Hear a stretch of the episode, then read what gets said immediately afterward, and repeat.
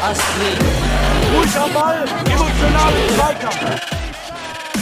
Mr. Futsal, the Mr. podcast. Futsal, el podcast. Mr. Futsal, el podcast. Hallo und herzlich willkommen, liebe Futsal-Enthusiasten und Futsal-Liebhaber. Geil, dass ihr auch heute wieder reinhört zu unserer 107. Folge unseres Futsal-Podcasts. Und heute hier am Mikrofon wieder euer Futsal-Economist Daniel Weimer und auf der anderen Seite unser Sebastian R R R Rauch. Hi Sebastian. Das war nicht abgesprochen. Daniel San, Daniel San, Namaste an alle. Ich hoffe, euch geht's gut. Es freut mich wieder dabei zu sein. Und äh, ja, schön. Äh, Daniel, w -w -w Weimar. Genau, wir müssen, wir machen, wir lassen jetzt die Emotionalisierung des, des Staats. Ähm, lassen wir jetzt. Ich grüße dich übrigens heute aus einem, aus einem ganz anderen Raum, würde ich fast sagen. Und zwar aus meinem Kleiderschrank. Ja, hört man, äh, vielleicht hören die, hören die äh, Zuhörer es gerade und Zuhörerinnen, ähm, dass du dich viel voller anhörst. Ja, und ich das, wollte äh, mal- Liegt, äh, und das liegt nicht daran, dass du gerade noch ein dickes Brötchen gegessen hast. Der ist schon weggesnackt. Ähm, tatsächlich äh, habe ich, Pod hab ich letztens einen Podcast gehört oder gelesen, ich weiß gar nicht mehr. Ähm, ich meine, es war ein Podcast über ja, Tonverbesserung und dann war, äh, gab es eben eine Podcasterin, die auch im Schrank aufgenommen hat, einfach um einen besseren schallisolierten Raum zu haben, weil ich sonst in meinem Raum, in einem großen Raum, im Ra in meinem Wohnzimmer mit Küche und so aufgenommen habe. Und ja, ich glaube, es ist besser so, ein paar Platten bestellt, ein paar Schaumstoffplatten, bisschen Schallisolierung und jetzt klinge ich auch sehr voll. Ja, und Jetzt kann ich äh, auch Werbung machen. ja, Futsal, Bundesliga. Wir können ja mal so einen Stephen King Horror machen gerade, von wegen so, schaut mal in euren Kleiderschrank, vielleicht ist dort ein Daniel Weimer, der gerade Podcast. Der macht dann immer, sag ich mal, Futsal, wenn du den aufmachst. wenn aus dem Kleiderschrank das Wort Futsal kommt. Genau, dann, Oh Gott. dann seid ihr richtig. So, So, Klamauk aus dem Kleiderschrank heute. Sebastian, ich hoffe, du hast eine gute Futsal, zwei, zwei gute Futsalwochen. Wir haben ja wieder einen Gäste-Podcast reingehauen mit äh, Julian Luca, letzter Podcast äh, über Kommentatorentätigkeiten, wer das nochmal nach äh, bingen möchte, nachhören möchte. Ähm, was hast du in den letzten zwei Wochen für Futsal News gesammelt? Also, ähm, es gab einiges, es ist tatsächlich einiges passiert, ne? beziehungsweise ähm, auch die Regionalligen und so weiter hatten ja Spielbetrieb, aber wahrscheinlich so, dass das, äh, auf, was die größte Aufmerksamkeit jetzt gezogen hat, war dann jetzt äh, Ricardinhos Ende der Nationalmannschaftskarriere. Das ist Oh ja. sicherlich eine News wert. Ähm, der größte Spieler oder einer, vielleicht, vielleicht der größte Spieler aller Zeiten. Ist er der ja Goat? Letztendlich Ja. haben wir jetzt im Futsal dieselbe Diskussion, ja, ähm, oder? Also Falcao Ja, oder Ja, wobei man muss Ricardinho. hier immer auch Kinder, Kinder seiner Zeit betrachten und Falcao ist so ein bisschen auch, ähm, ich habe es schon mal gesagt, ich finde, Ricardinho hat, hat diesen GOAT-Titel schon eher, eher verdient, ja, weil er in einer anderen Kultur des Futsals und auf einer anderen Ebene das Ganze auch jetzt äh, in allen Ligen nachgewiesen hat, Weltmeister, Europameister und wahnsinnige Tore gemacht hat. Also der, der Ricardinho hat Tore gemacht, die wir uns so in den Träumen so gar nicht vorstellen konnten. Ähm, und deswegen, also der hat so komische Sachen gemacht, die kannst du biomechanisch teilweise gar nicht nachvollziehen, was Ricardinho gemacht hat. Also von daher für mich schon auch mit der GOAT. Ähm, äh, auch in weil Sachen sein Team Offensive. erstmal potenziell schwächer war als vielleicht die Mitspieler von Falcao. Also muss man ja auch sehen, Ja, dass genau, die, Pot- genau. dass die portugiesische Mannschaft vom Potenzial her ähm, vielleicht ein Tick schwächer ist, vielleicht war, also auch war und jetzt ähm, den Titel geholt hat. Ja, ist einfach spektakulär, Ende einer Karriere. Findest du auch bester Zeitpunkt, oder? Ja, also mit Weltmeistertitel kannst du aufhören. Ähm, der bleibt dir erhalten. Und ja, wir werden ihn ja weiter noch im Vereinsfutsal sehen, hoffen wir. Ne? Ähm, und damit verbunden freuen wir uns noch auf ein, zwei, drei, vier, vielleicht mehrere Spielzeiten. Aber im Portugal-Dress werden wir ihn jetzt also nicht mehr sehen. Also alle, die sich äh, darauf gefreut hätten, ihn jetzt bei der EM äh, in Amsterdam oder in, Nieder in den Niederlanden sehen zu können, dort wird man ihn nicht sehen. Wird aber auch spannend dann, wie die portugiesische Mannschaft ohne ihn agiert, wobei ich da jetzt keine äh, großen Probleme sehe, weil er sich da auch mehr und mehr rausgenommen hat und mehr zum Teamplayer wurde. Aber man muss immer noch sagen, wie du schon sagst, die portugiesische Mannschaft vielleicht nicht vergleichbar mit so einer brasilianischen Mannschaft von vor zehn Jahren, wo Falcao dann gerockt hat, von der, Qual von der insgesamt Qualität. umso größer ist natürlich der Impact von Ricardinho da auch nochmal zu bewerten. Also, der Wir, wir Goat. haben noch Schumacher vergessen als Goat. Das, das Brasilianer nennen dann auch immer mal gerne im Futsal Schumacher. Ich habe den Ja, den man, den man kaum, äh, kaum kennt. Ne? Es, gibt ja, Genau. es, gibt ja ganz, es gibt ja ganze individual technische und taktische Elemente, die nach Schumacher äh, benannt wurden. Der Schumacher ist ja auch so ein, ich glaube, ich glaube, es ist die so ein, Portugiesen so ein würden sagen, die Brasilianer würden sagen. Schmacker. die sagen dann Schmacker. Schmacker. Können das nicht Ja, aussprechen. Das ist auch, auch nicht Ja, schlecht. hat, hat für die Aderposition auf jeden Fall äh, immer wieder neue Elemente gebracht. Mhm. Aber ja, ich würde sagen, mh, Ricardinho äh, in einer gewissen Art und Weise von der Kreativität, vom Impact und auch insgesamt einfach äh, unvergleichbar. Ja, unvergleichbar. So, weißt du, was ich unvergleichbar finde? Nee. Ich sage Erzähl. nur eins, äh, egal wer du bist. Oder äh, die Welt, die Welt äh, soll den Großen gehören. Die, die Welt ist für die großen Namen. Die Welt wartet. Die Welt wartet auf, die, die großen, Namen. Oh Sebastian, Gott. ich, ich hab das so im Ohr. Ich hab das so im Ohr. Ähm, kannst du dir nicht so einen Jingle einspielen, bitte? Egal, wer du bist. sollen wir mal einen Jingle einspielen? Nicht, dass wir das Ja. jetzt vorbereitet hätten, aber ähm, sollen wir mal gucken, was man vielleicht aus dem Jingle aus, aus daraus machen könnte. Wir haben da ja mal ein bisschen, äh, wir haben da ein bisschen getestet, ob man aus den beiden, also ob der DFB nicht diese Werbung nutzen könnte, den Einbau in, ein, in einem Futs, äh, einen Futsal-Slogan, sodass es ja zum Branding gehört, der Highlight. Ja, dass der Werbespot zum Branding gehört. Wir haben zwei Varianten mal gemacht und äh, die, die Zuschauer können sich dann ja, können sich ja mal in den Po- Kommentaren melden, welche Version ähm, da die präferierte ist. Nehmen wir zuerst deine Version, Sebastian, ähm, mit den, mit den originalen Ausschnitten. Egal wer du bist, was du machst. Futsal Bundesliga. Ja, egal wer du bist, was du machst, Futsal Bundesliga. Geil. Könnt ihr? Ding. Ja. So, das ist die eine Version und ich habe auch eine zusammengeschnitten mit Hilfe von, von Google Translator. Noch ein bisschen. bisschen Die Welt wartet auf große Namen. Egal wer du bist. DFB Futsal Bundesliga. Die Welt wartet auf großen Namen, egal wer du bist. Ja, du hast auf jeden Fall keine. Quellenprobleme. Du hast keine Quellenprobleme, aber Ja. urheberrechtlich alles in Ordnung bei dir. Ähm, ja, das, ein Slogan mal für die Bundesliga, so ein, so ein, ne? Ich finde so, also jetzt nach, nach sechs Spieltagen Highlights und so weiter, immer wieder, ich glaube, in drei Viertel der, der Highlights kriegst du dies, egal wer du bist, was du machst. Ja. Ich glaube, das hängt uns allen, allen wirklich schon äh, in den Ohren, richtig? Und, oder auch hier, äh, genau, was du gerade noch sagtest, mit äh, die Welt wartet auf die großen Namen. So. Weißt du, was lustig wäre, wenn sich das Mädchen dann, wenn die dieselben ersten Sätze sagt, egal wer du bist, und dann auf einmal sagt, komm zum Futsal. Aus dem Nichts. Ja, Einfach so. Man hat sie doch. Einfach Jimmy dahin schicken. Der nimmt noch mal kurz auf.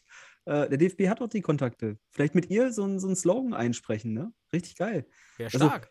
Fände ich super. Also mir hängt er im Ohr und äh, ja, wer weiß, was der DFB da- daraus machen könnte. Aber geil. Ja, so.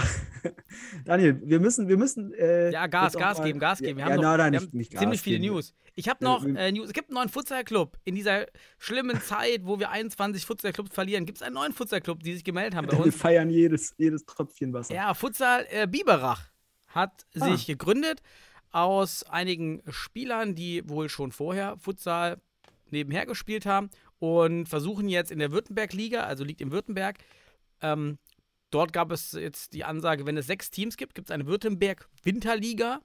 Wäre stark, wenn da was gehen würde. Und ansonsten starten, würde das Team dann nächstes Jahr eine Regionalliga starten, Mhm. denn der Württembergische Fußballverband, nehme ich mal an, hat genauso einen Vertreter zum Aufstieg. Ähm, ja, da es da weiter in Württemberg, außer die Stuttgarter, vielleicht niemand gibt, dann kann man ja direkt starten. Bin gespannt. Also, ja, neuer Ja. Club. Hoffen wir mal, dass das äh, wächst. Es wächst, hoffe ich. Richtig. Ja, ein, wir freuen uns über jeden Club, der jetzt dazukommt wieder. Echt. Muss man einfach sagen, ne?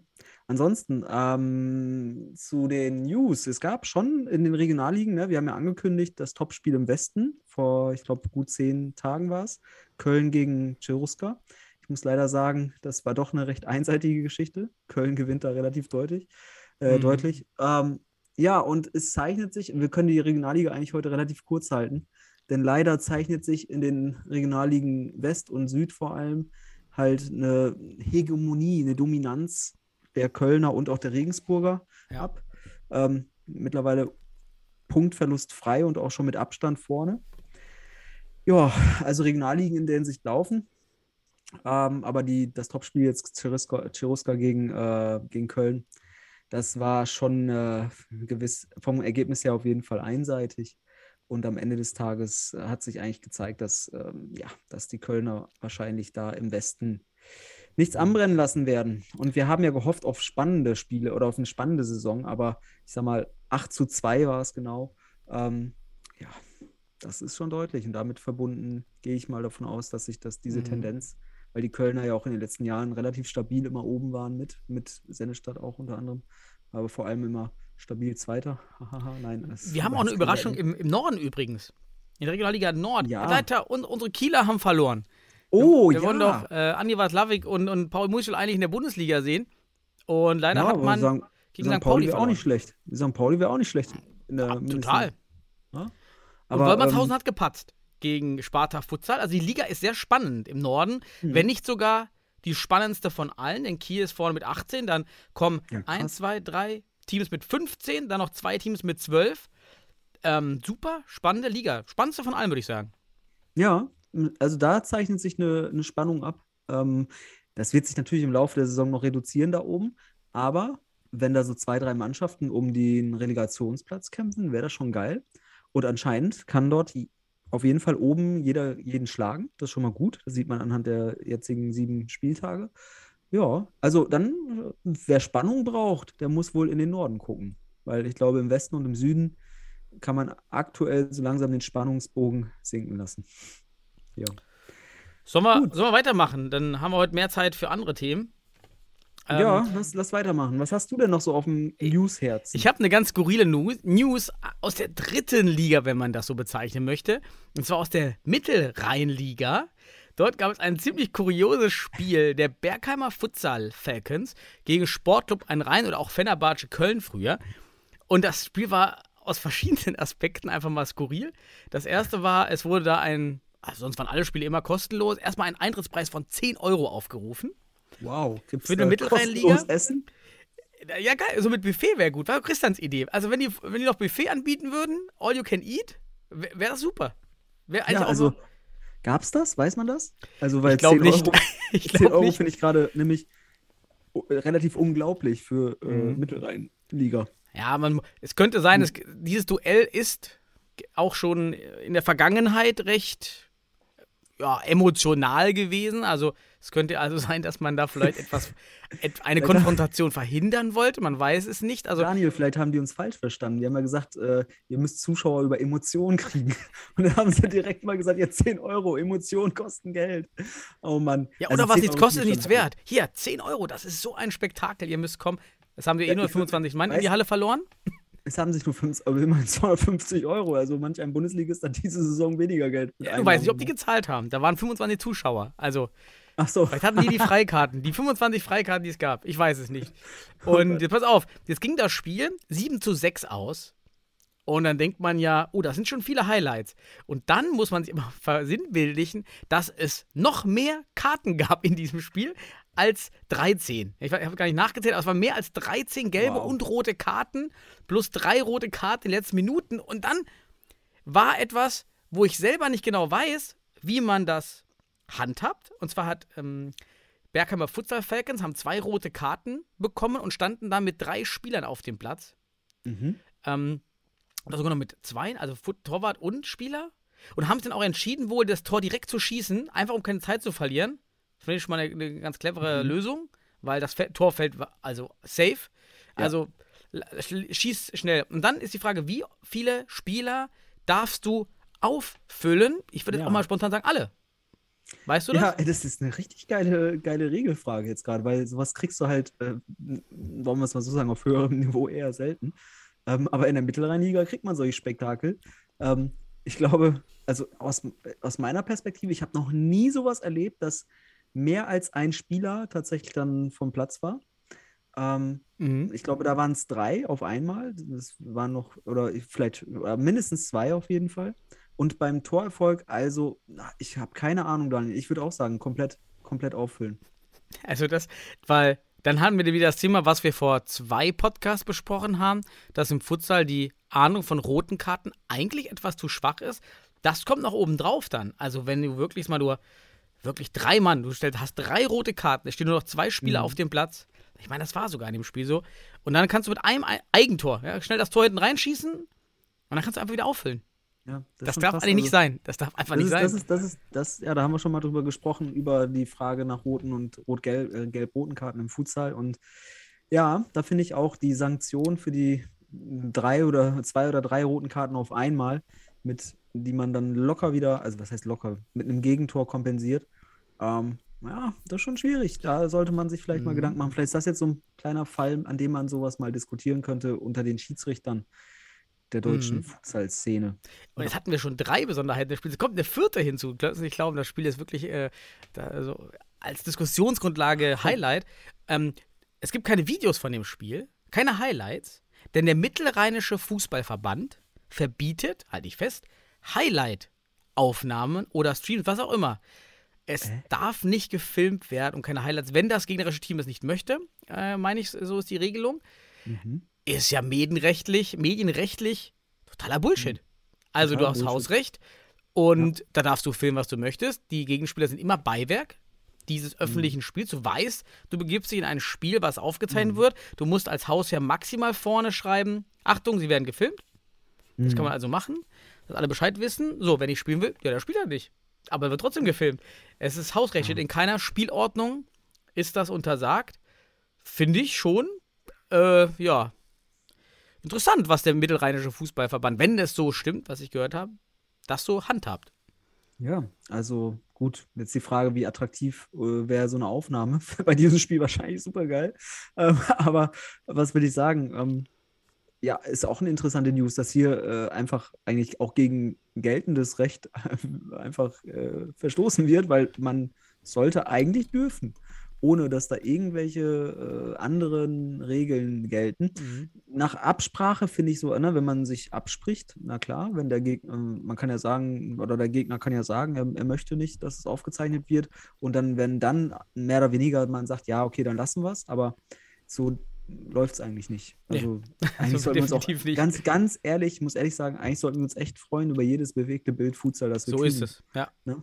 Und äh, deswegen, wel- welche Mannschaft auch immer sich da nicht filmen lassen möchte, ähm, keine Ahnung. Echt dann, dann spiel halt, dann, dann macht was alleine. Dann spielt kein, dann spielt kein Sport in der Halle. Oder kein, Ja, kein macht keinen. Ligabetrieb. Dann nehmt bitte nicht an einem Ligabetrieb Sport teil. Genau, So, ganz ist, ein einfach. öffentlicher, ist halt ein öffentlicher Ligabetrieb. Wir wünschen ö- mehr Öffentlichkeit und deswegen bei allen Datenschutz, den ich auch verstehen kann, und in, das ist aber eine, eigen, das ist dann eine eigene Entscheidung für sich, die, und die kann man Mhm. treffen und dann kann man sagen, man bleibt dem fern und dann ist das so. Und das ist völlig, kann ich völlig akzeptieren und respektieren, aber es ist halt trotzdem dann am Ende das Spiel ist ein öffentliches Gut und das sollte zugänglich sein für die Öffentlichkeit, sonst sind wir nämlich, äh, ja, das ist durchaus Aber das war nur das, was eine Erklärung, die ich gehört habe. Also vielleicht, wenn auch die Zuhörer da sagen, nee, das ist doch anders, dann einfach mal schreiben, können wir es klarstellen. Mhm, Aber genau. deshalb gibt es da kein Bildmaterial. Ja. So, Nationalmannschaft. Willst du noch was zur Nationalmannschaft zu den News sagen? Du, was? Nationalmannschaft? Ja, jetzt, Nationalmannschaft gibt es jetzt in Düsseldorf. Ich habe Plakate gesehen Mhm. in Düsseldorf. Mit Plakaten macht man schon Werbung. Naja, ob sich das rentiert, wird man sehen. Also, wenn auf dem Plakat und es wäre, wäre es vielleicht Mehmet Scholl, also einer der Alten, die, die und würden einladen, kommt zum Futsal. Hier spielt auch Oliver Kahn und Mehmet Scholl Gedächtnisspiel. Dann würde ich sagen, okay, da kommen Spieler in die Halle. Aber wenn der Michi Meier auf diesem Plakat ist, also das Geld hätte Ja. man sich auch sparen können. Also ich bin der Meinung, das bringt gar niemanden, nicht einen, nicht einen in einer Großstadt in die Halle. Wenn wir Ja. vielleicht von der Kleinstadt reden, wie Chemnitz, Hohenstein, ähm, dann vielleicht, wenn du dann diese 18 Riesenplakate aufhängst, die dann auch in der Stadt sehr geballt wirken, okay, vielleicht, Ja. dann kennen ja auch schon viele einfach das Spiel, aber in Düsseldorf, in Düsseldorf, in so einer schnelllebigen Stadt, da rauscht Ja. das einfach nur an dir vorbei. Ja, ist die Frage, ist das, ist das passend auch für eine nicht etablierte Sportart? Ne, wenn da jetzt ein Eishockey, Handball oder ein Fußballspiel propagiert wird auf dem Plakat, ist das natürlich nochmal was anderes, weil man da auch gewisse Erfahrungen mit verbindet. Und so ist das relativ, ja, Mhm. man kann es diskutieren, äh, ökonomisch sicherlich, wenn ich, wenn ich mir denke, so, da kostet so ein Quadratmeter irgendwas mit bis am Ende bei Tausenden von Euros am Ende, wenn du so ein Riesenplakat hast, für eine Woche oder so, ne, dann bist du da echt es ist ökonomisch relativ sinnfrei. Ob es dann wirklich eine Wirkung hat, ob mehr Leute in die Halle kommen, das würde, würde ich auch in Frage stellen. Auf jeden Fall nicht rentabel. Und das würde ich auf jeden Fall sichern, äh, Mhm. oder da würde ich sicher von ausgehen. Ähm, aber Vielleicht mache ich gleich meine kleine Halbzeit da. Mein, mein, ein Teil meiner Halbzeit. Okay, okay, noch lassen wir dafür über das Thema. Lass mal, dann äh, heben lassen wir das mal auf. Das wäre vielleicht Ansonsten, spannend. ansonsten, was wolltest du noch zur Nationalmannschaft besprechen? Ja, das, wie stehst du denn zum Gewinnspiel? Man kann ein Training, eine Trainingseinheit mit Marcel Losfeld gewinnen oh, als Verein.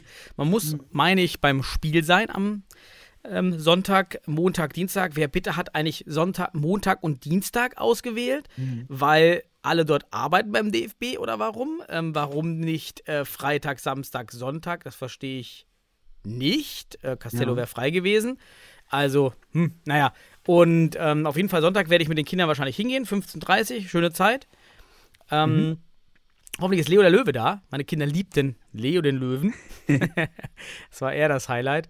Und ja, es gibt das äh, Gewinnspiel und äh, vielleicht im selben Abendzug an dich die Frage, wie, was hältst du von der Siegpflichtansage von Marcel Losfeld? Jetzt hast du das schon erste zwei Fragen Mal, gestellt. da, ja, das sind zwei Fragen. Kannst du dir nicht merken? Soll ich aufschreiben? ähm, und zwar hat er gesagt, Ziel ist es, beide Spiele zu gewinnen. Nennen wir es Siegpflichtansage. Du interpretierst eine Pflicht, Pflicht rein. Also kommen wir erstmal zum ersten Punkt. Ein Training mit Marcel Losfeld. Also erstmal muss man sagen, Marcel ist ein richtig netter Typ. Ähm, das erstmal. Und für Kinder ist das bestimmt, also da sollten Kinder sich dran beteiligen. Das ist bestimmt mal cool, mit dem Nationaltrainer da äh, auf dem Platz zu sein. Ne, das finde ich dafür, finde ich für Kids oder sowas ganz geil, wenn das die Zielgruppe dafür sein soll. Dann, also wenn die Zielgruppe Kids wäre, würde ich das auf jeden Fall machen. Ob das jetzt auf Erwachsene ansprechend ist, weiß ich nicht. Ähm, ich weiß nicht, ob der Futsal dafür und auch Marcel dafür äh, etabliert genug sind, aber es ist ja auch eine Art, eine Art oder ein Versuch, vielleicht sich weiter zu etablieren, auch so ein Gewinnspiel, ne? Auch, auch das Framing aufzubauen, der Expertise und der, auch der, der Aber vielleicht gewinne ich es ja, dann, dann, dann lass ich Marcel kommen, damit er mich scoutet. Nochmal für die Aber Vielleicht Nationalmannschaft. sollten wir, vielleicht sollten wir Christian nochmal dahin schicken. Ja, Christian. Und das Gewinnspiel für Christian machen, dann kann der vielleicht wieder nochmal Nationaltorwart. Bringt ja auch gar nicht so schlechte Leistung hier und da, ne? in Mhm. der Bundesliga, muss man sagen. Also für mich schon auch äh, oben unter den Torhütern. Aber ähm, das war die erste Frage. Gewinnspiel, Training mit Marcel. Zweite Frage, Ziel, Pflicht zu siegen. Okay. Ähm, sehe ich ähnlich, weil das, was, denn- das ist jetzt Moldawien oder Moldau äh, ähm, und Schweden, wenn ich jetzt richtig gesehen habe, ne? als Gegner. Ähm, Mhm. Hat man schon mal gegen gespielt, sollten beide Mannschaften schlagbar sein. Sollte man da nicht gewinnen, dann würde ich schon auch sagen, das sind Entwicklungstendenzen, die man in diesen Spielen kriegt. Und da muss man auch mal reflektieren, wo, was hat man in den letzten Jahren an, an Schritten gemacht. Corona berücksichtigen natürlich, ne, weil wir sind jetzt auch in der Nach-Corona-Phase für den Sport, ähm, rein sportlich gesehen. Aber mm, ich finde, da ist schon ein gewisser Druck in den Spielen. Da muss jetzt geliefert werden. Also ich, ich würde mich auch über zwei Siege wünschen. Äh, über zwei Siege würde ich mich freuen und ich würde es mir wünschen. Ich würde ja, ich würde mich, ich würde mich wünschen für die zwei Siege. Nee, ähm, ja, weil wenn sie nicht gewinnen, würde ich schon auch, dann kann auch diskutiert werden über die Entwicklung der Mannschaft hier und da, weil, ähm, oder über nötige Veränderungen, die man vornehmen muss, vielleicht auch Spieler, Kader und so weiter. Weil, ja, das ist, ist halt auch ein Turnierchen, das du durchaus als Sieger verlassen darfst, als deutsche Nationalmannschaft nach jetzt mittlerweile einem halben Jahrzehnt durchaus interessante Arbeit. Mhm. Ne? So, so würde ich es mal ausdrücken. Also kommt in die Halle, macht mit und dann könnt ihr Marcel gewinnen. Fürs Training oder fürs Kochen. Könnt ihr euch wahrscheinlich dann aussuchen, was Marcel mit euch macht. Also, Ähm. jetzt zieh das, zieh das mal nicht ins Lächerliche. Ich, also für, ich finde, für Kids, vor allem für Kids wäre das eine geile Nee, Sache. es war nicht ins Lächerliche gezogen. Es, man, kann sie, ja- man kann sie andere Aktionen. Das heißt ja nicht, dass Marcel unbedingt ähm, eine Trainingseinheit leistet. Man könnte sich auch einen Taktik-Workshop Oh, vorstellen. ja. Also so eine Art Okay. Ko- Kochrezept. Ja? äh, Taktikrezept, das meine ich ja. Oder auch, Daniel. warum auch nicht ein Social-Event mit, mit Marcel kombiniert mit Futsal? Ja, das Ja, sehr- Koch war jetzt, nicht, war jetzt gar nicht so, lächerlich gemeint, aber warum sich nur in der Halle treffen? Warum nicht kombinieren Hallentraining oder ähm, Treffen mit Marcel Losfeld und noch ein anderes Event dazu kombinieren, wo man sich auch so ein bisschen näher kommt. Ich kann mir vorstellen, für Teams, wenn jetzt Marcel würde jetzt vielleicht zu einem Team der zweiten Liga gehen und Mhm. dort trainieren, ist ja auch immer die Distanz da, finde ich, bei solchen Gewinn bei solchen Mhm. Spielern. Ja. Ich hatte das selber mal mit meinem Club in Thüringen, da kamen dann zwei Profis vom Rot-Weiß Erfurt, damals waren die noch Profis. Da ist schon so eine Distanz da. Und wenn du dann was Kleines vielleicht einbaust, was nicht Futsal ist, Mhm. kommt man sich vielleicht auch nicht näher, aber äh, man hat, baut die. Distanz ab und die Gespräche werden offener. Also, äh, Liebe geht durch den Magen, ne? Mhm. Also kochen. Nein, also ich meinte jetzt auch nicht böse mit dem lächerlich jetzt gerade. Ich meinte nur so, äh, das, äh, ja, ich meine, äh, ist eine interessante Idee, wie man das auch vermarktet am Ende, Mhm. ob man da noch mehr macht als Futsal. Schöne Äh, Aktion. Also, also Find ich, egal wie, äh, schöne Aktion. Ja, Absolut. Ja, das kann man, sagen. mitmachen, das Finde ich machen. gut. Wenn, bin, bin, also vielleicht kann man da auch nochmal dann einen kleinen Beitrag zu sehen, was Mhm. daraus geworden ist. Besser als die Plakate. Das ist besser als die Plakate. Ja, die, die 1000 Euro dann lieber in mehrere Treffen mit Marcel. Ohne Scheiß. Das ist besser, weil dadurch Futsal-Wissen transportiert wird. Es wird Wertigkeit in den Futsal transportiert. Es werden Geschichten transportiert. Die Spieler, die Marcel dann besucht, werden eben auch noch in ein, zwei, drei Jahren von dem Besuch von Marcel Losfeld erzählen. Da, Mhm. somit entfacht man Leidenschaft auf kleinem Niveau. Das ist mehr wert als 15 Plakate in Düsseldorf. Ja, Plakat Ja. ist so ein bisschen 1998, ne? So ist, Aber es. ja, das stimmt. So ist es eben. Zeitungs Zeitungsanzeige. Was ist eigentlich aus der guten alten Zeitungsanzeige geworden? Kommt zum Futsal. Gibt's das? Hat da jemand eine Zeitungsanzeige Kommt zum? Futsal über älterer Herr sucht. Sowas, ja, das ist doch dann auch gut. Ja. Ah, Verwechslungsgefahr. Okay, gut. Äh, was gibt es noch? Wir müssen noch irgendwas besprechen, bevor. Also ich glaube. Ich habe noch ein Thema, aber das hebe ich mir nachher auf für mein, für mein Teil. Okay, Wenn wir noch was, üb- wenn wir was übrig haben, äh, den restlichen Okay. 20 Minuten. Ich würde ansonsten, ja. würde Ansonsten- ich übergehen zu. In die, Bund in die Bundesliga vielleicht? ja, natürlich. Wollen wir die hier, meinst du? Na, guck mal. Ich muss mal so einen Stefan Raab-Basser hier machen. Das klappt dann besser. Bundesliga. Oh je. Wissen Sie, wir haben genug Sorgen damit. Genau, da sind wir wieder. Und unseren, den Start der Halbzeit. Oh, so viele Ton. Jetzt geht's los. So, Rein jetzt möchte jetzt fünften ich aber, Spieltag. Jetzt möchte ich aber auch nochmal meinen mein Trailer dazu, meinen mein Einspieler hören dazu. Den muss nochmal drücken jetzt gerade. mit Ach so, egal ah ja, ja, ja, okay, ja, klar. Äh, jetzt kommt ja unser, Foot, unser Futsal-Slogan für die Bundesliga. Egal wer du bist, was du machst. Futsal Bundesliga. Wunderbar. Futsal Bundesliga. So, let's go. Es war, Daniel, der sechste Spieltag. Sechster Spieltag Futsal Bundesliga. Wir hatten durchaus interessante Spiele. Wir haben ja auch wieder getippt, lagen hier und da auch richtig. Mhm. so, so darf man es mal perspektivieren. Ähm, ja, wollen wir uns von Spiel zu Spiel hangeln? Wäre das okay für dich?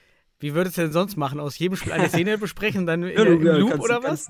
machen, was du willst, kannst du hier. Du, das ist frei. Halbzeit. Du kannst das, Ja, du kannst Ich bin, ich bin ein. Freund des, ich, ich mag ja auch die Chaos-Theorie, ne? weil daraus neue Muster entstehen. Aber hiermit verbunden würde ich sagen, wir, wir starten mal mit dem Spiel Penzberg gegen Hohenstein. 1 zu 7. Penzberg hat die erste, ich will mal so sagen, auch wenn es 1-7 im Futsal vielleicht nicht als so eine harte Klatsche zu bezeichnen ist, aber hat die erste Klatsche bekommen. Das Mhm. heißt, vereinfacht gesagt hat Hohenstein nun mit mehr Wissen, muss man auch so sagen, mehr Wissen über das Penzberger Spiel. Und ich habe es schon im Spiel Penzberg gegen MCH so ein bisschen in den Vordergrund gerückt, weil da habe ich das erste Mal Penzberg über 40 Minuten gesehen. Und da war ich echt, da dachte ich auch so, okay, die kriegen ab jetzt gegen bessere Teams, also wenn die nicht da, wenn die besseren Teams jetzt nicht daraus die Schlüsse ziehen, und das hat Hohenstein gemacht. Die Schlüsse, Struktur, Penzberg wunderbar räumlich auseinandergezogen und boah, ich kann mich an, also da kann man, wenn man sich die Highlights anschaut, sieht man da Dinger, da läuft, da läuft Hohenstein komplett übers halbe Spielfeld allein aufs Tor zu, weil Penzberg einfach völlig aufgelöst vorne presst, was sie auch schon gegen den MCH mit, mit durchaus gemacht haben, aber der MCH hat sich anscheinend da äh, von, also hat, kam da nicht irgendwie, ja, ich will nicht sagen, nicht klar, aber man hat es vielleicht überschätzt oder unterschätzt, unterschätzt, genau richtig. Und Hohenstein hat einfach Penzberg jetzt nicht unterschätzt, ernst genommen und einfach eiskalt von, von erster Minute bis letzte Minute ungefährdet das Ding. Sicherlich auch noch hier und da ein paar Gänge gar nicht hochgeschaltet oder hochschalten müssen. Penzberg macht mir ein bisschen Bauchschmerzen, muss man sagen, aus diesen, wenn ich das Spiel so sehe, nach dem Spiel, was ich gegen MCH gesehen habe und jetzt das aus den Highlights, weil die haben jetzt eine Hinrunde mit sehr vielen Heimspielen und in der Rückrunde, ich glaube, sechs Auswärtsspiele. Das heißt, die haben auch aus dem Süden Bayerns da gute Anreisen. Ähm, da Wir wissen ja aus den vergangenen Spielen, muss man sagen, dass, die, dass es einen deutlichen Heimeffekt gibt, Ja. ähm, den wir ja schon auf die Reisen zurückgeführt haben. Das wird ja sehr, sehr schwer. Ja, also da wird Wacker vielleicht sich noch ranziehen. Kommen wir noch drauf. Aber Penzberg vier Punkte. Mhm. Okay. Und die haben sie sich auch wohl verdient. aber defensiv muss man viel vorsichtiger agieren, finde ich. Also die sind da so ein bisschen Harakiri unterwegs. Äh, Und äh, da muss man aber auch jetzt einfach sagen, Hohenstein hat gezeigt, was man gegen Penzberg richtig machen muss. Und Hohenstein hat gezeigt, was die anderen falsch gemacht haben gegen Penzberg. Die gegen Penzberg, also jetzt äh, zum Beispiel MCH oder Weilimdorf oder Mainz, die da wirklich auch erst in Rückstand geraten, und zwar auch deutlich in Rückstand. Also von daher muss man auch hier einfach Respekt an Hohenstein für diese souveräne Leistung, weil es, die hätten sich auch äh, wie die anderen Teams wie Weilimdorf da erstmal schön, weiß nicht, nass machen lassen können. Also von daher, Hohenstein absolut souverän, 7-1 im Spiel gibt es auch, muss ich ehrlich sagen, wenig großartig zu analysieren aus den, aus den Highlights, weil es würde sich wiederholen. Weil es würde sich einfach wiederholen, weil Penzberg schon beim letzten Mal, da habe ich schon einiges zu gesagt, ich müsste eigentlich das wiederholen, was ich gegen den MCH gesehen habe. So. Möchtest du noch was zu dem Spiel sagen? Ja, ich habe ich hab ein bisschen analysiert. Ich glaube, dass Ja. das trotzdem ja interessant ist für, für alle Futsal-Enthusiasten Mhm. oder aber auch für, für Penzberg, vielleicht, wenn man ähm, dann doch mal ein paar Hinweise konkret zu den Sachen gibt. Ich fand zunächst einmal die Halle sehr schön hergerichtet. Penzberg macht äh, aus der Halle etwas. Ich meine, dieser Banner, dieser Fußball-Futsal-Banner, der einmal über die ganze Seite ging, ist neu. Ähm, sah gut Mhm. aus, war anscheinend auch gut gefüllt. Es gibt einen neuen Spieler, meine ich, ähm, Fialo, Luis Pedro Fialo. Mhm. Ähm, sah aus wie Futsal-Erfahrung. Vom Namen her klingt es auch nach Futsal-Erfahrung. Äh, konnte jetzt nicht viel ausrichten, aber bin mal gespannt, äh, was der Spieler jetzt wirklich macht. Dann, ja, ich, für mich war es ein Spiel von Uta, Uta Meleki. Nee, jetzt wieder falsch ausgesprochen natürlich. Nee, falsch Der aufgeschrieben. Torwart. Uta Meleki. Mhm. Nee, Ute, Ut Maleki. Ut, vielleicht. Ut Maleki, ja, so. Ähm, so, das ist schon mal, das ist schon mal schwierig. Das ist schon mal Christian, unser Christian. Der Christian U.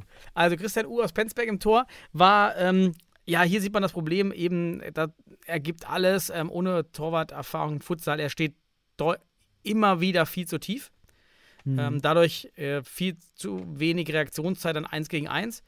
Ähm, das, das ist ein bisschen schade. Da, da hat man ein paar Sachen gefehlt. Äh, gesehen, auch Torwartfehler beim 2 zu 0 war dann auch sein Ding. Ich habe ähm, das 0 zu 3 war für mich das Tor des Spieltages, wer es nochmal anschauen will. Von Oh, Diego Valente. Ja. Ja. Sch- Wunderschöner Pickeschuss genau in den Winkel. Wunderschönes Tor aus dem Lauf heraus. Also das äh, wunderschön, wer sich das nochmal anschauen möchte. Beim 0 zu 4 habe ich, sieht man ganz gut, dass die Raute bei Penzberg noch nicht in der Defensive funktioniert. Ich, da könnte man wirklich viel rausholen bei Penzberg, wenn man sich die Defensive da vielleicht ein bisschen genauer unter, äh, unter dem Hut nimmt. Denn besonders bei höherer äh, Defensive, ja, da, äh, da fehlt ihnen das Loch dahinter. Wenn Penzberg presst, dann ist das Ja. Loch zu und dann fehlt, stimmt die Raute nicht, dann kann man schön tief spielen. Ja, und da war auch wieder die Ja. fehlende Technik von äh, Christian U im Tor das Problem. Ähm, Waffrek, wieder ein Torwartfehler. Ich, ich werde kein Freund von Waffrek im Tor von Hohenstein-Ernsthal. Ich finde, er kommt zu spät raus. Er steht auch zu tief beim 1 Ja, zu 5. Wawrek, Wawrek, Wawrek liebt, liebt seine Linie, sage ich mittlerweile schon. Ja, Er der klebt da Linie. fest. Da soll man einen Uhu-Kleber lösen, bitte. Äh, einmal, ein, einmal bitte den, den, den, den, einmal den seine Heißwachskleber lösen. Wir nennen es positiv. Er liebt die Linie, so ist das. Ja, Also ja. man sieht es auf jeden Fall sehr stark, dass er äh, sehr, sehr gerne auf der Linie lange bleibt, Mhm. bevor er sich bewegt. Und beim 1 zu 7 fand ich das, äh, was man ganz gut sieht, was dann fehlt, ist, beim, dann kommt Hohenstein in der Überzahl und der Pivo, äh, der Fixo von Penzberg, geht mit dem Torwart zusammen auf den ballführenden Spieler.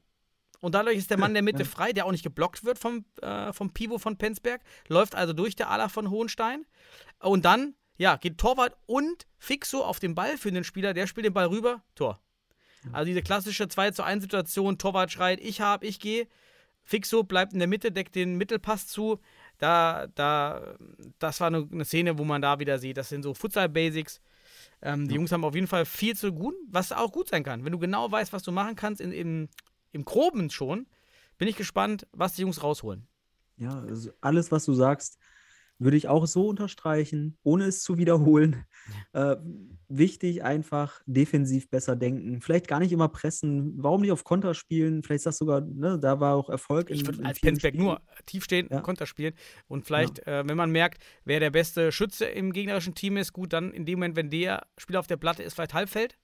Ja, ähm, dass man den so ein bisschen vom Tor fernhält. fernhält. Also Genau, bei- genau. Getschim muss man wirklich überlegen, Getschim auf ein Drittel zu verteidigen, bisschen riskant. Das- Ja. Ähm, ähm, Ja, ich glaube, jede Mannschaft der, der oberen 5, 6 haben einen guten Schützen da. Und die kann man aber ausfindig machen, indem man Ja. sich die vergangenen Spiele so ein bisschen anschaut und sei es Highlights. Die sind schon aufgefallen, ne? Aber ja, Ah, ich habe ich hab, hab noch gesagt- einen hab- Punkt, sehe ich gerade hier. Entschuldigung. Okay. Ähm, und zwar das Interview fand ich ganz nett von dem äh, Trainer von Penzberg. Der meinte, ja, wir lagen 5-0 zurück, vielleicht zwei Tore zu hoch.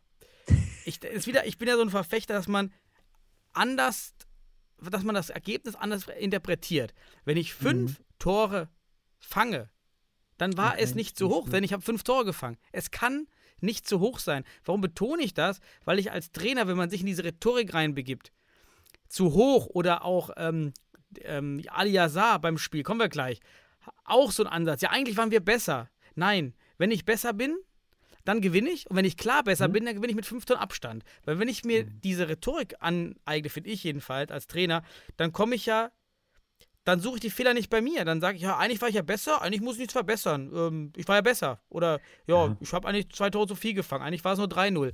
Und dann strenge ich mir nicht an, wirklich äh, da ins Detail zu gehen und sagen, nee, ich war nicht besser, ich war schlechter. Wo war ich schlechter? Ja, und wenn es Ja, die Abschlussschwäche ist, bin ich da schwächer. Sowas Ich, halt. ich erkenne ich kenn, erkenn hieran einfach die, die Überflüssigkeit der Kommentare und der Interviews nach Okay, dem Spiel. Ganz ehrlich, weil welcher Ja. Trainer äh, wird dann wird er sein Team nicht verteidigen und, und, dies, und das vielleicht auch besser reden, als es war. Ohne, wir wissen ja nicht, ob er es dann wirklich auch sicherlich ein paar Tage später äh, mit der Mannschaft nochmal dann auch konkret in Kritik ausformuliert, ne? weil der wird dann sicherlich auch denken, wie hat man diese fünf Tore kassiert. Ne? Und der wird nicht sagen, wir haben drei Tore zu viel gekriegt oder sowas. Das sind drei Tore, die gehen, kommen einfach und dann, wie gesagt, das Ergebnis, am Ende ist es ein Ergebnissport und da musst du dich dran orientieren. Aber in der Öffentlichkeit, da, Mann, da soll man auch relativieren. Also deswegen finde ich diese Interviews direkt nach dem Spiel. Was willst du denn sagen, wenn du den Trainer fragst, ja, wie fanden sie es? Ja, ich fand es ein paar Tore zu hoch. Ja, schön, subjektiv wahrgenommen, aber analytisch hast du es halt noch gar nicht drin. Deswegen subjektiv immer das Team schützen. Und deswegen sind diese Interviews am Ende auch so ein bisschen überflüssig. Vielleicht sollte man lieber 20 Minuten später eine Pressekonferenz oder sowas mal machen, irgendwie ein neues Konzept, damit man so ein bisschen Mhm. gesammelter ist und sich mal ein paar Daten oder schon Szenen irgendwie nochmal vor Augen führen kann. Aber so in- Generell ein schöneres Konzept wäre es übrigens, finde ich, auch für generell auch für die Sportschau und alles, dass man diese Kommentare und die Interviews weglässt der Spieler und lieber Experten, so wie wir, die Spiele ganz kurz, ein, zwei Minuten, sehr kompakt Mhm. auflistet, pro, contra, Heimteam, Gastteam. Also eine Analyse macht, eine objektive Analyse, denn die, ja, diese, klar sind auch manchmal lustige Interviews dabei, ich erinnere an, an, die, an die Cornflakes-Kommentare. Ähm, äh, ja, das ist lustig, aber ähm, wir haben halt unter dem einen lustigen haben wir erstmal 500 langweilige Interviews. Ähm, dann machen wir lieber eine Comedy-Show, da kann er auch seinen Ja, lustigen Satz deswegen, machen. also würde ich die Trainer und auch, auch wenn er, also das kann man natürlich jetzt, das ist ja das Problem, die gehen in die Öffentlichkeit, reden da und dann hören, hört man das und dann denkt man sich so, das ist ja, was ist das für ein verzerrtes Bild, so, ne, ich sehe das anders und so weiter. Aber da würde ich die Trainer einfach auch in Schutz nehmen wollen, ein bisschen, weil was willst du denn da sagen? Also du willst ja nicht, nicht die Mannschaft jetzt erstmal vor, vor, vor der Öffentlichkeit putt machen, du bist jetzt nicht hier Ja, du irgendwie. könntest ja schon sagen, unsere Abschlussschwäche, du kannst ja sagen, entweder in welchem konkreten Spezifikum warst du besser? Ja, vielleicht Ja. war man besser. Genau, äh, und das, das, und das, Ja, das zwei, und das qualitat- zwei Minuten nach dem Spiel. Das zwei Minuten Ja, nach dem Spiel. Ja, aber du weißt doch im Spiel als Trainer, du warst selber Trainer, du weißt doch, wo Ja. dein Schwachpunkt war im Spiel und kannst sagen, ähm, Ja, aber will man das sagen? Will man das immer sagen? Das ist die Frage. Ne? also, Abschlussschwäche, äh, Torwartfehler oder Legt man sich die, äh, Ka Karten, Defensivfehler. die Karten offen? Am, am Ende Druck ja, aufbauen? gut, so detailliert wahrscheinlich nicht. Du kommst immer rhetorisch dahin zu sagen, ja, wir waren halt schlechter, weil wir haben ja verloren.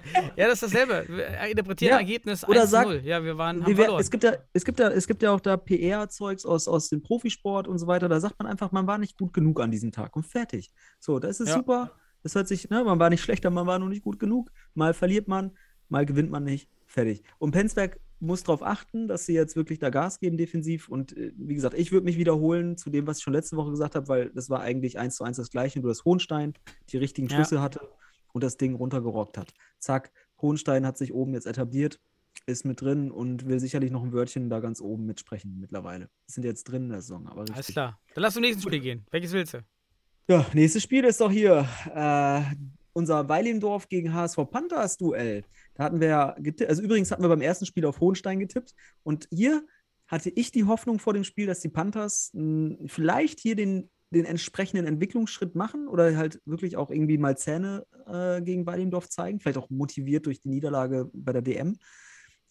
Aber da war nicht viel. Da war nicht viel. Ähm, Weidemdorf muss man schon sagen, insgesamt, also man muss äh, eines davon ruhig sagen, also HS, die HSV Panthers in den ersten zehn Minuten gut dabei. Kann man, wenn man die Szenen so aus den Highlights schaut, da war äh, gut Akzente. Und wenn man sich so das Spiel von den Daten anschaut, dann sieht man eine gewisse, ja, eine gewisse Erkenntnis zu dem Weidemdorfer Spiel aus der gesamten Saison, weil auch in diesem Spiel wieder wie in den vorherigen Spielen, vor allem im Mittelteil des Spiels zwischen 10, Spielminute 10 und 30, macht Weidemdorf das entscheidende, die entscheidenden Dinger. Also hier in diesem Spiel 4-1 und 5-2 weggezogen. Und dann hilft den HSV Panthers am Ende nur der Flying. Da waren die Weidemdorfer mit den HSV Panthers relativ überfordert, aber das war dann zu spät. Und ja, man muss einfach sagen, die HSV Panthers haben jetzt vorher gegen zwei, ich sag mal, etwas schwächere Teams gespielt, haben dort ihre Punkte geholt. Und jetzt kommt da wieder so ein Team, das ein bisschen mehr Futsal liefert und es reicht dann noch nicht aktuell. Ja, es ist für mich noch nicht ganz, ganz, äh, ja, noch nicht ganz auf der Höhe mit den HSV Panthers. Noch ein bisschen Problemkind der Liga für mich, weil ich denke, die Ambitionen gehen da schon höher in die, ins obere Tabellendrittel vielleicht auch, wenn man das von der Erfahrung und von den, ja, ach, wie man mal sagen, auf jeden Fall die HSV Panthers am Ende des Tages nicht gut genug. So ist es einfach. Willst du das jetzt analytischer betrachten? Ist ja auch die, die Auswärtsreise, bleibt ja auch hier vielleicht die Sache.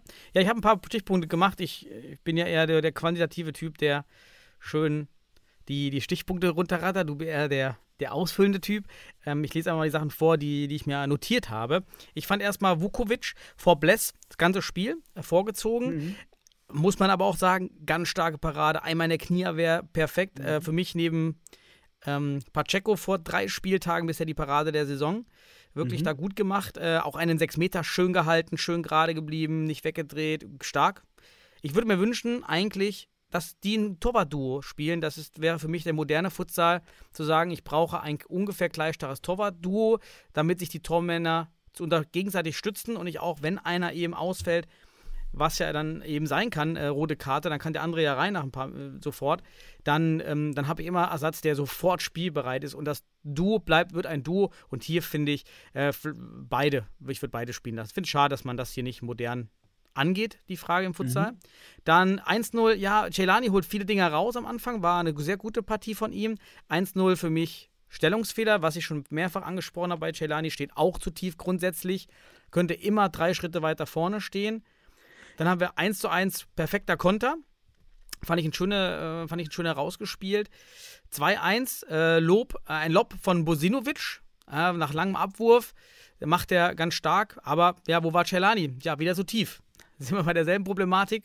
Ich würde immer auf 5 Meter stehen, bis im, ich sag immer im 45-Grad-Bereich kein Spieler steht, auf 5 Meter stehen als Torwart und erst dann ähm, tiefer kommen. Aber äh, trotzdem gute Partie von Celani scheint auch immer von hinten der Push-Faktor zu sein. Wenn Celani dabei ist, läuft es besser mhm. bei HSV anscheinend. Mhm.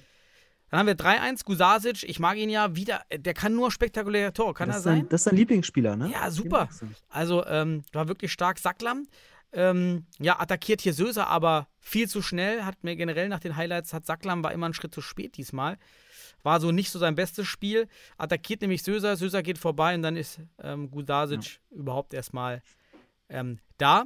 Und äh, Öztürk, wir haben ihn ja so ein bisschen kritisiert für sein Defensivverhalten. Er ist ja relativ neu. Äh, hat ein ganz starkes offensives Spiel anscheinend gemacht nach den Highlights und dem Kommentator mhm. zu urteilen. Und am Ende, ja, HSV äh, macht zwei Dinger im Flying. Und hier bleibt meine alte Frage. Man holt den Flying raus, wenn es Risiko ist. Für den HSV war Flying in dem, an, in dem Spiel anscheinend kein Risiko. Viel früher. Man hätte es viel früher probieren müssen. Ja, beim 3-1. Einfach mal kommen. Einfach mal Flying jetzt probieren. Klappt das ja. damit besser, weil die Taktik davor hat nicht entsprechend funktioniert. Kampf zu spät. Einfach ja. der Flying. Einfach ja. probieren, weil anscheinend hatten das die Jungs gut drauf. Ja, also ich, ich finde ein paar Sachen von dir echt interessant. Einerseits die Torwartsituation im Weidemdorf, ne? dass Plester jetzt wohl aktuell ins zweite Glied rückt. Also zumindest äh, nach diesen, also nach den aktuellen Entwicklungen, die man so beobachtet. Ich hoffe natürlich, dass der Nationaltorwart, deutsche Nationaltorwart mehr Spielzeit bekommt und ich wäre auch für so eine Zweierlösung. Vor allem auch einfach mittel- und langfristig da vorzubeugen. Keiner unserer Nationaltorhüter spielt aktuell Bundesliga. Das, ist, genau, raus, das ist Goethe ist weg. Mann, ähm, Ja, Da, du lässt mich nicht mehr ausreden. Ne? Ja, das ist meine. Halbzeit. Richtig. Ähm, na, aber damit verbunden, ähm, ja, genau das ist es. Wir haben aktuell keinen Nationaltorwart dann, natürlich bei Pless jetzt ein Spiel lang äh, bisher, aber kein Nationaltorwart, der tatsächlich höheres Niveau Futsal dann spielt. Das wäre ja auch eine wichtige Perspektive nochmal. Gut, dann ähm, Celani, Stellungsfehler, ja, steht auch generell tief, vor allem wenn du ein kleiner Torwart bist. Da musst du einfach. Egal wer du oh, fa falsch. Was, was machst du hier? Ich wollte unser Airhorn machen. Die 20 Minuten sind rum. Ich habe das falsche Ja, eingespielt. du hast ja alles weggequatscht mit deinen. Ja, wir machen noch weiter. Wir haben erstmal Ja, Halbzeit. locker weg, aber wir sollen auch schon schauen, dass wir noch die Zeit kriegen. Ähm, gut, aber mh, wenn ich jetzt mir nochmal Celani vor Augen führe, ist er auch jetzt nicht der größte Torwart. Also auch da ist ganz wichtig, dass du sehr schnell auch vor dem Ball bist und deswegen offensives Torwartspiel hier auf jeden Fall zu präferieren. Äh, und Öztürk, ja, habe ich schon gesagt, auch meiner ersten Analyse gegen, gegen Düsseldorf. Offensiv eine super Bereicherung für die Liga. Geiler Spieler offensiv. Defensiv, mh, ja, leichte Verbesserung, aber jetzt auch gegen Weilimdorf, dann, da fehlt es halt noch ein bisschen defensiv. Also defensiv äh, muss da echt Arbeit geleistet werden, aber offensiv auf jeden Fall eine Bereicherung und äh, sicherlich auch für die deutsche Nationalmannschaft in der Hinsicht mal interessant, muss man sagen. Ne? Ja, und ansonsten zu dem Spiel, wie gesagt, Mach nächstes Spiel. machen wir. Du wiederholst dich wieder. Mach nächstes Spiel. Ja, nein, nein, ich wollte es zusammenfassen, aber du hast schon recht. Was soll man dazu sagen? Ne? Was soll man sagen, wenn man die, die einzelnen Szenen jetzt alle besprochen hat? Insgesamt nicht unverdient verloren, die HSV Panthers. Und Weilimdorf will oben noch wieder ein Wörtchen mitspielen, will sich nicht abhängen lassen. Aktuell, das können wir jetzt ja mal kurz sagen, weil Stuttgart nicht gespielt hat, Weilimdorf und Hort hinter Stuttgart, aber Stuttgart scheint da so ein, ein Tick weiter vorne zu sein als die beiden Verfolger. Nun gut, dann kommen wir jetzt mal auf das Spiel, das ich in ganzer Länge gesehen habe. Und zwar das Spiel zwischen dem MCA Futsal Club Bielefeld und Fortuna Düsseldorf. Das war ja, wenn man so will, mein Verein und dein Verein. Ja, so. Auf, ich Äh, habe noch ein paar Punkte sogar zu dem Spiel. Ich meine zuerst mal, weil wenn du es ganz gesehen hast, kannst ja, du es dann ja, besser Ja, ich ergänze dann, ja. Mach mal. Du, mach mal heute. Du, ich gönn dir Okay, das. ich fand erstmal ganz witzig, äh, der Kommentator lenkt ihn um den Pfosten rum. Ich glaube, bei Pacheco, ich, nutzt diesen Ausdruck noch jemand, den Ball um den Pfosten lenken? Ich finde das so lustig. Den hat er nicht mal um, um Pfosten Um den rumgelenkt. Pfosten Er lenken. hat einfach nur, nur die Hand hingehalten. der ist Äh, aber nur Egal. nicht schlimm. Ja, Pacheco äh, wieder stark, dreimal gegen Riani. Ähm, äh, ich bleibe dabei, so ein bisschen Riani ist noch jung, kann sich entwickeln, aber ist in der Form, ähm, ja, wir brauchen, Fortuna braucht einen besseren Pivot, der mit besserer Abschlussfläche. Da waren dreimal eins gegen eins nicht drin. Ja, das ist schade, Mhm. da, da verliert man das. Zwischendurch, ähm, da weiß ich gar nicht, ob wir das spielen wollten, eine 1-2-Verteidigung, die aber dann auch äh, Lücken gerissen hat. Äh, anstatt einfach eine, eine klassische 1-2-1-Verteidigung. Ähm, kann man spielen. Auch wenn man hoch verteidigt, ist das natürlich ganz gut. Ähm, hat aber nicht so funktioniert. Ja, beim 1-0, ähm, dann passiert es dann nämlich, dann blockt äh, Brack nicht, läuft auch so eine ungünstige Drehung, äh, lässt Matic ziehen. Ähm, ja, und Yoshida steht auch zu tief und kann ähm, Ljubic nicht am Pass hindern. Also dieses, der, der Druck auf den Ball war nicht da. Ja, Yoshida bleibt einfach glaub ich, drei Meter vor Ljubic stehen und guckt Ljubic an. Ja. Und ja, schöner Pass in die Tiefe. Schnitzerling stand irgendwie rechts im Bild, das habe ich auch nicht ganz verstanden. Ähm, deckt eben 1-1-2 die Mitte da nicht ab. Ja, und dann geht er durch die Mitte durch. Ähm, war, war das 1-0, war anscheinend ja auch gerechtfertigt, keine Ahnung, ich habe es nicht ganz gesehen. Dann, ähm, ja, Getschim ähm, war wieder stark, hat gute Schüsse gehabt. Ähm, dann haben wir noch 2-0, habe ich noch geschrieben. Er hatte Groth, äh, ja, mit so späten Pass. Ja, ist eigentlich seine Stärke, das äh, Flying. Er rennt, also nimmt den Ball nach einem, er fängt Mhm. den Ball im Spiel auf, legt los, was man gerne möchte als Torwartspiel. Aktives, schnelles Konterspielen. Äh, Chris kann das, Chris ist seine absolute Stärke und spielt da den Fehlpass. Zu spät abgespielt und aber auch mega stark von Ack. Ja, also diesen Ball, den er da bekommt, so zu verwandeln. Empty Äh, Net Goal. Fur, Fur, äh, Furkan Aas war es. Er Furkan Nicht Aas, okay. Äh, mega stark aus dem Spiel. Äh, erstes Empty Net Goal und dann, ja, 2-1 nach Flying wieder. Ähm, ich fand das Flying-Spiel in den Highlight-Szenen etwas variantenreicher, war schneller. Ja, trotzdem dann, ähm, ja, die Tore leider. Ähm, und dann, ähm, nee, wir machen ja ein Tor. Das 2-1 war ein Flying-Tor, genau. War ein bisschen schneller, ähm, aber 3-1 und 4 sind, sind dann wieder Empty Net-Tore. Hm. Ja, jetzt bin ich gespannt auf deine Detailanalyse. Du hast jetzt schon alle Tore besprochen. Ne? So, aber ich kann es ja mal so ein bisschen überblickender machen, weil ich das ganze Spiel tatsächlich auch im Überblick habe und angeschaut habe. Und ich habe die Highlights noch gar nicht gesehen, bevor ich das Spiel ganz gesehen habe. Das heißt, ich wusste nicht mal, wann die Tore fallen und wie, ne? Das war ganz interessant. Und zwar muss man sagen, in der ersten Halbzeit fand ich, war es ein recht ausgeglichenes Spiel. Und ich finde auch, dass Düsseldorf auch mit erkennbaren Verbesserungen zu den letzten beiden Spielen jetzt im Verhältnis zu Mainz und Wuppertal am Start war. Das war auf jeden Fall. Vor allem da äh, eine bessere Struktur und auch Spielfluss mit Ball gehabt. Da muss man aber auch sagen, der MCH hat so ein bisschen ins Spiel gebraucht, die ersten paar Minuten. Da war Düsseldorf sehr aktiv, aber auch nicht wirklich gefährlich. Also bis ins letzte Drittel kam man selten.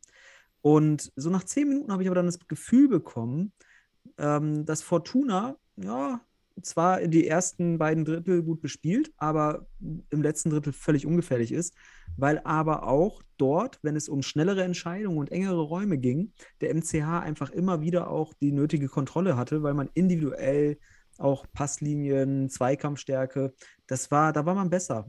Man hat auf jeden Fall gesehen, dass der MCH individualtechnisch und taktisch hier noch den Tick besser war. Und da verstehe und ich, kann ich kurz einhaken. Und dann verstehe ich mich genau nicht, warum man hohes Pressing spielt. Wenn der ja, Gegner individual besser ist, warum dann nicht lieber ähm, Halbfeld ja. spielen?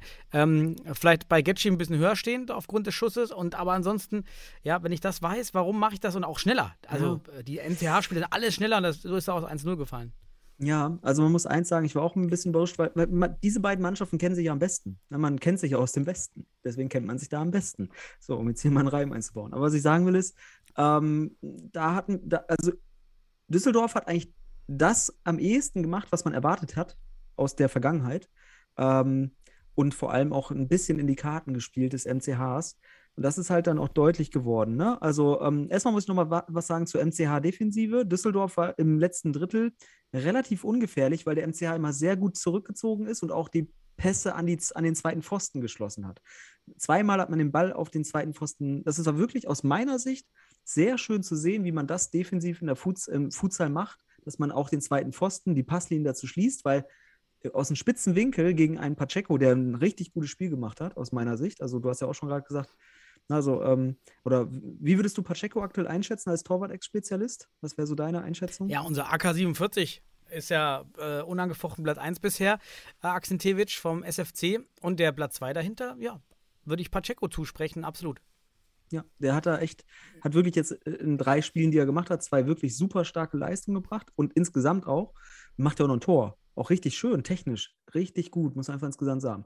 Also bisher äh, wirkt er sehr komplett, muss man sagen. Aber lass uns mal weiter drauf kommen. Defensiv der, der MCH voll, vor allem im letzten Drittel hat er den Schneid abgekauft, den, den, den Düsseldorfern.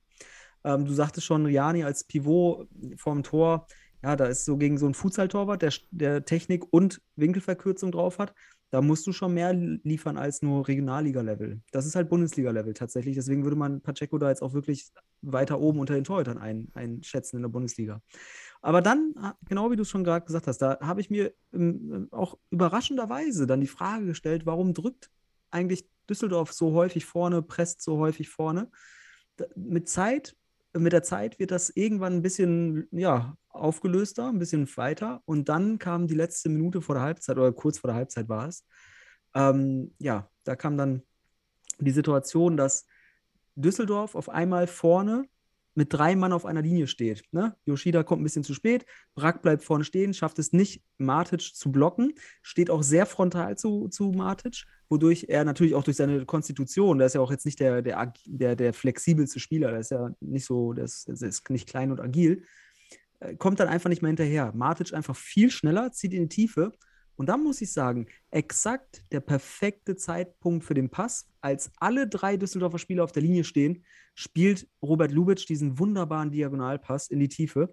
Und der Fixo von, von Fortuna wird vom Pivot wunderbar rausgezogen, lässt sich rauslocken, hält nicht die, die, die Tiefe und Martic läuft blanko, blanko hinten in den freien Raum und kriegt den Ball in den Lauf und schiebt das Ding rein.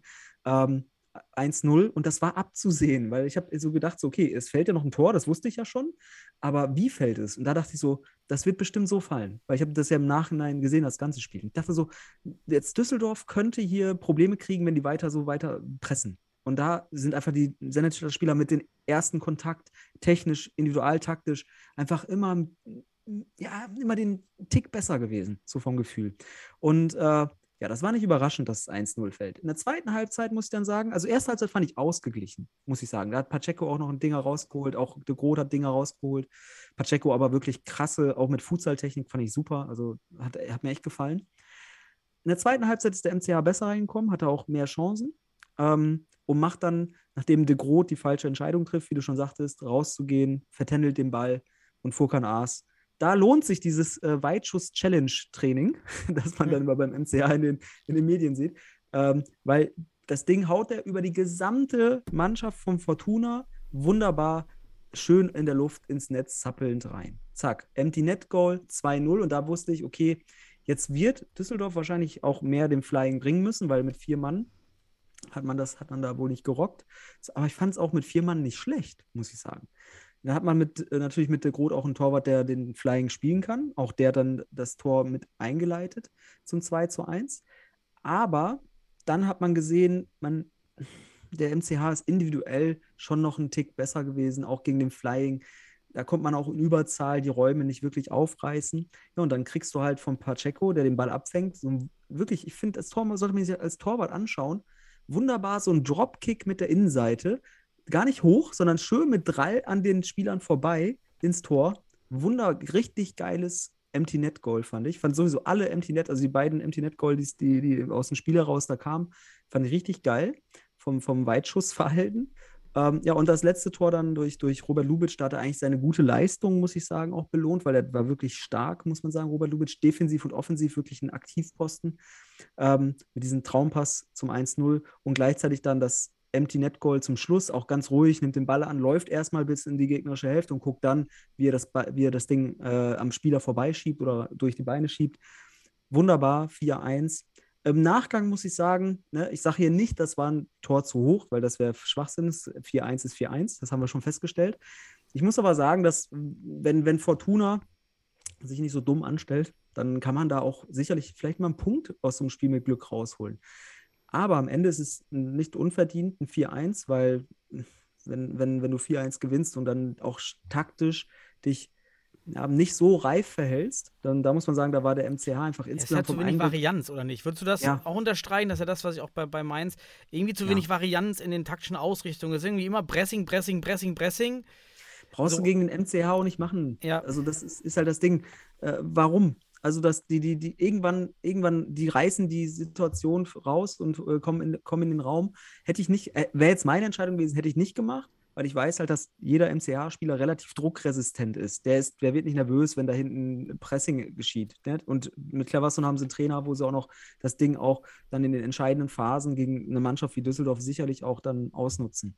Also man muss sagen, insgesamt vom Eindruck fand ich den MCH, der hat ein ganz anderes Selbstverständnis, dieses Ding mit Überzeugung auszuspielen. Düsseldorf hat vielleicht da eine gewisse Erfahrung und Reife gefehlt. Und der MCH als Abomeister des Westens der letzten Jahre hatte da vielleicht auch ein anderes Verhältnis nochmal zu diesem Spiel.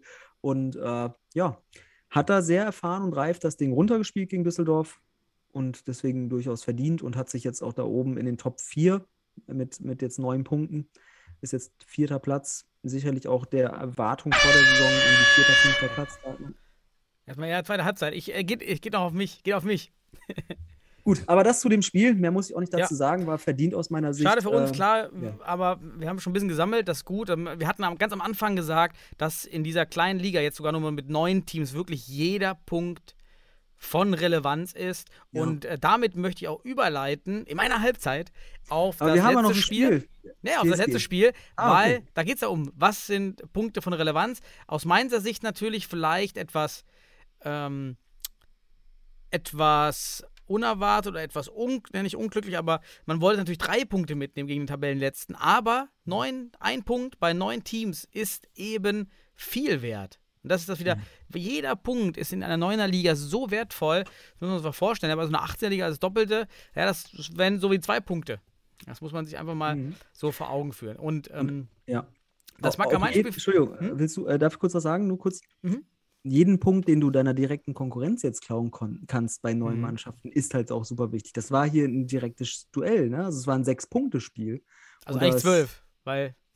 Wir haben, ja, wir haben nur neun Teams. Ein Zwölf-Punkte-Spiel.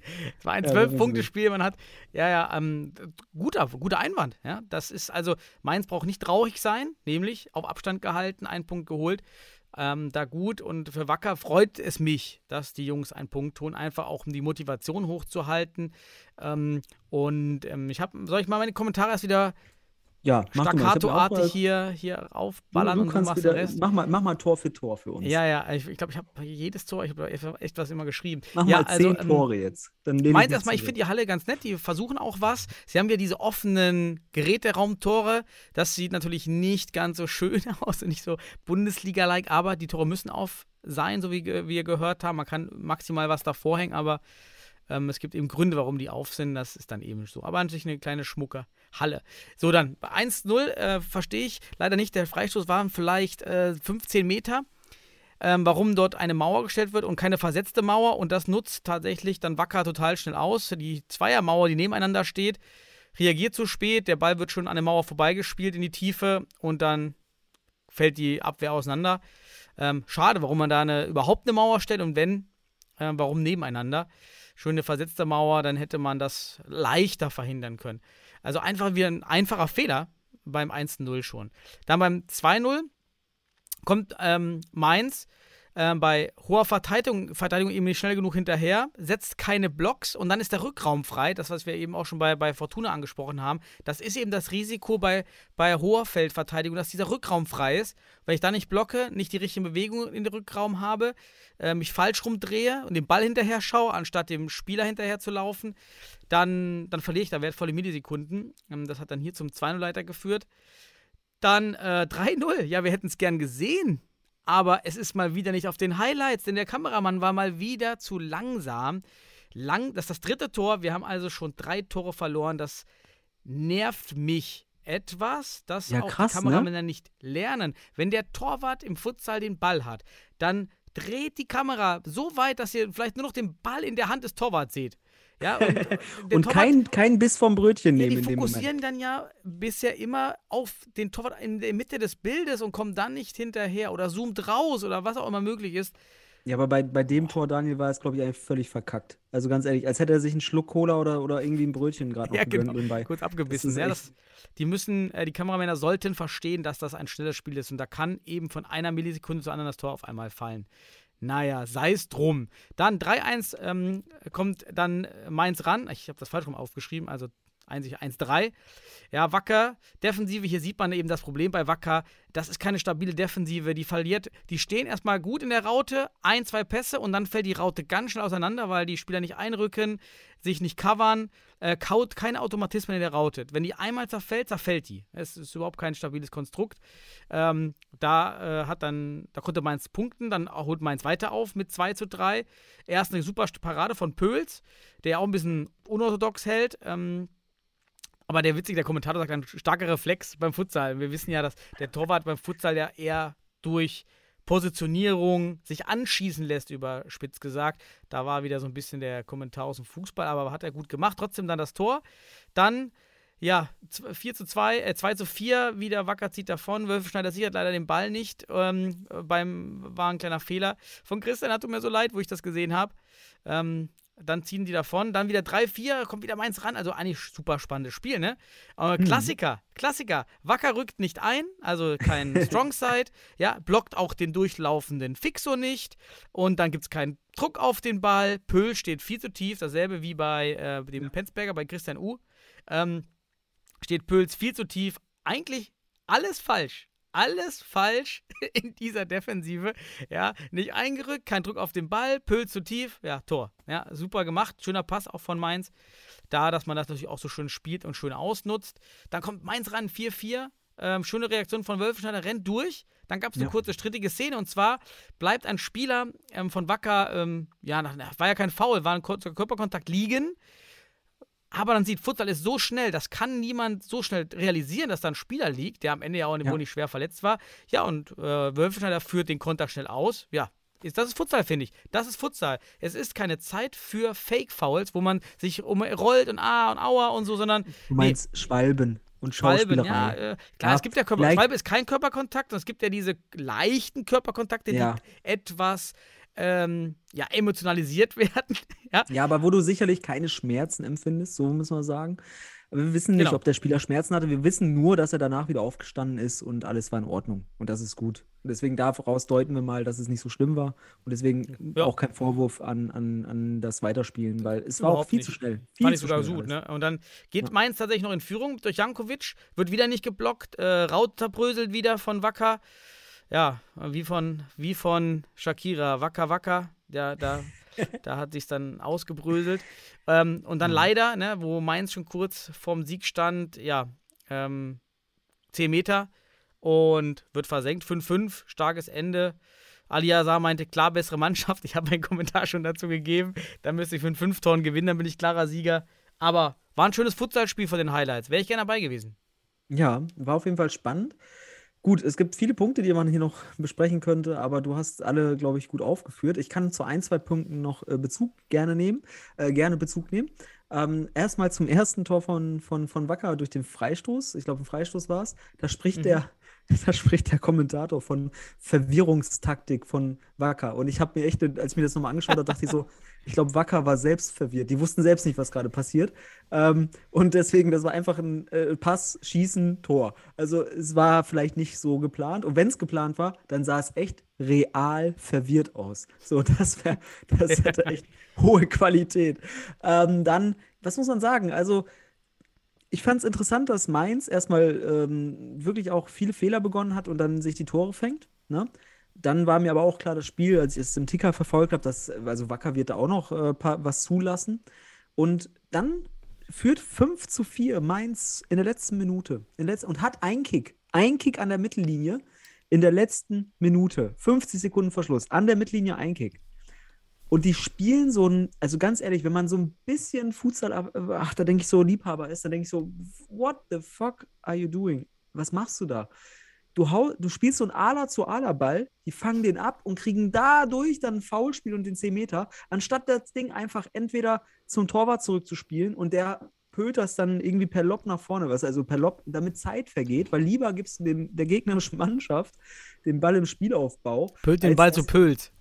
Ja, äh, ja genau. Oder als, als dass du den Ball so riskant rüberspielst und dadurch einen Konter fängst, weil der schon Mhm. da nahezu allein aufs Tor läuft. Da fehlt Mainz einfach entweder die Erfahrung, ja, doch Erfahrung und damit verbundene, ja, vielleicht auch taktische Ausrichtung, in dem Moment das auch zu klären, ne? Da wirklich zu sagen, okay, jetzt müssen wir hier mal ganz clever spielen, wir haben noch 50 Sekunden und wenn ich davon 20 Sekunden nochmal von der Uhr kriege, bevor der Gegner den Ball hat, ist das schon mal ein riesiger Gewinn, weil dann habe ich lieber mal kurz 30 Sekunden die Verteidigung, aber vom Spielaufbau aus, damit du Ordnung hast. Und das Mhm. war für mich dann natürlich das, das entscheidende Ding. 50 Sekunden Verschluss darfst du dieses Ding nicht mehr aus der Hand geben, weil ich auch nicht davon ausgehe, dass Wacker da jetzt dann noch großartig den Flying vielleicht sogar bringen kann, wenn du den Ball da rüberschießt. So, das ist ja alles, das kannst du alles in den 50 Sekunden klären und dann hauen die das Ding da per Ala zu Ala Ball. Und ja, und deswegen finde ich, ist auch ein verdienter Punkt für Wacker, weil sie da bis zum Ende das dann auch so aufmerksam gemacht haben. Und ähm, ja, für mich dann auch ein ganz verdientes 5 zu 5. Wacker ist jetzt mit einem Punkt drin, hat drei Punkte Rückstand auf, auf Penzberg, ja, und also gar nicht so viel Abstand am Ende des Tages, weil es ist eine kleine Liga. Ähm, und Mainz muss auch gucken, dass sie da unten jetzt, dass sie Punkte holen in den nächsten Spielen. Und ich finde, und das, da bin ich jetzt auch mal ein bisschen, äh, pro, ja, doch, äh, oder ein bisschen, ja, doch, ich will da mal nach vorne schauen. Auch Düsseldorf mit ihren sechs Punkten aus den ersten zwei Spielen. Ich habe schon damals gesagt, das, das trügt so ein bisschen. Ich wurde bestätigt, jetzt hat man die nächsten drei Spiele verloren. Auch die müssen schauen, dass wenn Wacker da mal ein Spiel gewinnt, dass sie da ihre Punkte gesammelt haben, weil sonst entwickelt sich da eine Dynamik. Und diese Dynamik nennt man dann halt Abwärtstrend. So, wenn man so will. Uh. Und das wollen wir, da würde ich jetzt zum Beispiel, also das, ich will jetzt nicht sagen, hier, ist, hier wird Abstiegskampf vom Platz 6 aus, aber es ist, es kann halt ganz schnell gehen. Und Wacker hat ein Lebenszeichen gegeben. Und wenn sie das richtig analysieren und vielleicht den nächsten Punkt holen und vielleicht mal einen Sieg und der, der Rest punktet nicht, dann ist Wacker auf einmal nicht mehr letzter. So muss man es einfach mal sehen. Das geht ganz schnell bei so neuen Mannschaften, wenn du keine Punkte holst. Und so, deswegen herzlichen Glückwunsch an Adi Yassar, der seinen ersten Punkt geholt hat in der Bundesliga und vielleicht dadurch jetzt so einen gewissen Auftrieb hat. Wer weiß, ne? Und Ja, schön. Ja. Die Liga bleibt spannend da unten. Das ist auch wichtig ähm, für alle. für das Erlebnis Bundesliga, ganz wichtig. Ähm, super. So, ja, dann sind wir am Ende, oder? Bundesliga? Ja, du, du hast ja auch wieder. Warum machst du dir so viele Notizen? Ich dachte, wir machen das mal ganz kurz heute. Aber wieder Bundesliga du, du fügst immer zu ausgeartet. viele. Du, du Ausgeartet. Weimar Ja. artet aus. Weimar artet Ja, wenn, ich schon, wenn ich mir das schon anschaue und konsumiere, dann kann ich auch direkt die Daten verarbeiten, die ich da sehe. ich, ich, ich, ich wollte mich extra kurz halten und dann sehe ich hier, bumm, Weimar packt aus. Ja. Dann glaube ich jetzt nicht mal in den letzten Minuten. Ich wollte noch ein Thema Ja. diskutieren. Eigentlich zwei, Ja, aber wahrscheinlich schaffe ich nur eins. Ähm, reicht Mach dann auch. eins. Und zwar das Thema, wa warum, was ist eine Auswahl im Futsal? Eine deutsche Nationalmannschaft, was, warum ist die wichtig und was ist der, warum ist das ein Puzzlestein für die Futsalentwicklung bei richtiger, äh, bei richtigem Verständnis? Und da möchte ich auf die Frauen-Futsal-Nationalmannschaft eingehen, denn die wird jetzt ja gerade gegründet. Und man kann eine Nationalmannschaft, gerade in einer etablierten Sportart wie Fußball, Handball, Volleyball natürlich als Leistungsmaximierung sehen, auch als Anreiz, dass junge Spieler sich in den Sport begeben. Ich möchte gerne Nationalspieler werden, weil sich alle in der Szene schon kennen, alle sind vernetzt, die Ligen sind etabliert. Wenn wir aber von einem nicht organisierten Spielbetrieb sprechen, wie bei den Senioren Männern vor einigen Jahren, das ist jetzt schon heute natürlich ein bisschen anders durch die Bundesliga und gerade bei den Frauen bei nur einer Liga, dann finde ich, hat eine Nationalmannschaft neben der rein sportlichen Leistung, die eigentlich nicht wichtig ist am Anfang, es geht für mich, finde ich, um Vernetzung. Wie führen wir verschiedene Spieler aus verschiedenen Vereinen zusammen? Und wir maximieren nicht den sportlichen Erfolg, sondern wir maximieren den Effekt aufs System. Also selbst wenn ich vielleicht 20 Spielerinnen habe, dann nehme ich von diesen 20 Besten die fünf schlechtesten trotzdem raus und nehme eher Spielerinnen 20 bis 25 mit rein, die aber aus anderen Vereinen stammen. Vielleicht aus jedem Verein eine. Einfach damit Wissen weitergeben wird, damit die Community zusammenwächst. Und das passiert gerade beim Frauenfutsal nicht. Ähm, da war ich ein bisschen schockiert. Ähm, es wurden erst 25 Spielerinnen eingeladen. Es gibt ja aktuell sechs Teams in der Regionalliga West. Davon waren dann 18 direkt aus Westfalen. Zwei Spielerinnen kommen eigentlich aus Westfalen, spielen aber für die Futsal Panthers Köln. Also eigentlich da Mittelrhein, aber dann irgendwie doch nicht. Noch drei gehörlose Spielerinnen und ähm, eine Spielerin noch. Keiner von TC Freisenbruch, keiner von Fortuna Düsseldorf, keiner von ähm, vom PCF Mülheim. Ähm, also diese Clubs ausgelassen. Ja? UFC Paderborn, äh, UFC Münster. Ja? Und die Futsal Panthers Köln gibt es eben. Und ähm, jetzt wurden aus diesen 25 äh, nochmal nominiert. Es sind eigentlich nur Spielerinnen aus Westfalen dabei. Denn ähm, jetzt zwei Spielerinnen aus den, von den Futsal Panthers Köln sind eben formal Mittelrhein, aber haben die Connections. Und das ist das, was beim Futsal vor ein paar Jahren passiert ist. Aber wa warte mal. das Großer dennoch- Fokus auf Leistung. Ja, aber das sind dennoch Spieler der Futsal Panthers Köln. Also vereinsangehörige Spielerinnen des, der Futsal Panthers Kommen Köln. aber ursprünglich aus Westfalen wohl. Ähm, ja, das, ist, das, ist, das ist ja Zufall dann. Ja, also, Ja, aber die, gehören Also ja zum Netzwerk der Westfalen. Ja, also man, Ja, das, das, das, ist ist das Problem. Der Kader das- wird eben nominiert von Spielern des UFC Münster. Ja, Fabian Nehm, wir hatten ihn schon da. Super Mann, ich respektiere ihn absolut für die Futsal-Meinung, war im Podcast. Ähm, es ist auch richtig, meine ich, die Spielerin wahrscheinlich zu nehmen, die er nimmt, weil die Qualität stimmt. Es werden Mhm. die besten 20 Spielerinnen sein. Da bin ich ganz sicher, dass das Mhm. Fabian richtig macht. Mir geht es aber darum, Beyond zu schauen. Was ist der, was ist der, was ist der Sinn der Nationalmannschaft? Mhm. Und da würde mich mal deine Ja. Meinung interessieren. Ist es nicht aus deiner Sicht, würdest du da auch andere Spieler mit reinnehmen, auch wenn sie vielleicht nicht die besten sind? Hinten raus die besten Spielerinnen weglassen, aber die, die fünf schlechtesten der 20. Und aus den anderen Vereinen wenigstens eine mit reinnehmen, um diese Connection herzustellen. Du, hast, du warst jetzt schon sehr ausführlich. Also die grundsätzliche Frage ist jetzt eigentlich danach, müssen wir jetzt schon so leistungsorientiert arbeiten oder vielleicht doch eher auf Proports- und Chancenbasis, äh, also dass die Chancen entstehen dazu und damit auch Wachstum und Entwicklung entsteht? Welchen, welchen, welchen Effekt kann die deutsche Nationalmannschaft für die Frauen jetzt vielleicht besser also e- ermöglichen? Ähm, ja, ich komme ja selbst aus Westfalen, beziehungsweise bin im FLVW tätig und sitz da, saß da noch letzte Woche mit Fabian neben den äh, Nationaltrainer dort in einer AG-Sitzung. Und ich bin da auch gerade am Konzipieren für die, für die Auswahl auch, die dann schlussendlich auch Richtung Stützpunktarbeit und so weiter geht. Ähm, und das ist eine echt gute Frage, Daniel. Erstmal das vorab. Eine richtig gute Frage, weil das eine Grundsatzfrage ist. Wie sollte man von Anfang an konzeptionell arbeiten? Man hat hier natürlich durchaus das Recht zu sagen, ich mache meritokratisch, weil alle Nationalmannschaften, die wir kennen, gefühlt äh, halt nach Leistung äh, nominieren. Und das ist auch irgendwie in unserem Denken, auch gesellschaftliches Denken. Wir sind eine Leistungsgesellschaft, dass wir sehr schnell dahin tendieren, okay, hier müssen die besten Spieler spielen in dieser Nationalmannschaft. Ich finde das jetzt ein sehr interessanter Gedanke, dass der von dir kommt auch noch als Ökonom. Ne? Ich also, da habe ich dich jetzt lange genug dran bearbeitet, hoffe ich, als Ungleichheitsforscher, dass hier die Frage danach ist, wollen wir nicht lieber eher ein, mehr, mehr oder weniger eine, einen Proporz schaffen, also alle gleiche Zugänge, also sozusagen einfach mal aus jeder Mannschaft beispielsweise je eine, damit halt aus der Nationalmannschaft wiederum Effekte in die Vereine getragen werden, die dann wiederum Motivation bis hin zu besserer Struktur und also es kann alles dazu führen. Also diese menschliche, der menschliche Effekt, der da oder soziale Effekt, der entstehen könnte.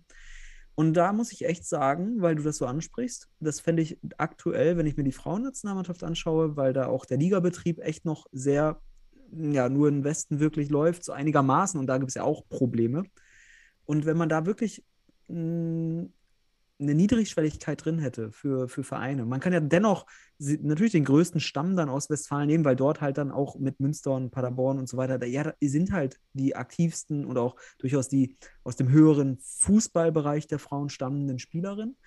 Aber ich finde es auch schon, das war ja auch eine Kritik, die ich unter anderem jahrelang in Westfalen damals zu der Münstera Münsteraner Hegemonie hatte, weil dort wurde nur Münster immer nominiert, also sehr stark Münster nominiert, obwohl man in der Regionalliga schon nicht mehr, das, also nicht mehr, das war nicht mehr leistungsgerecht.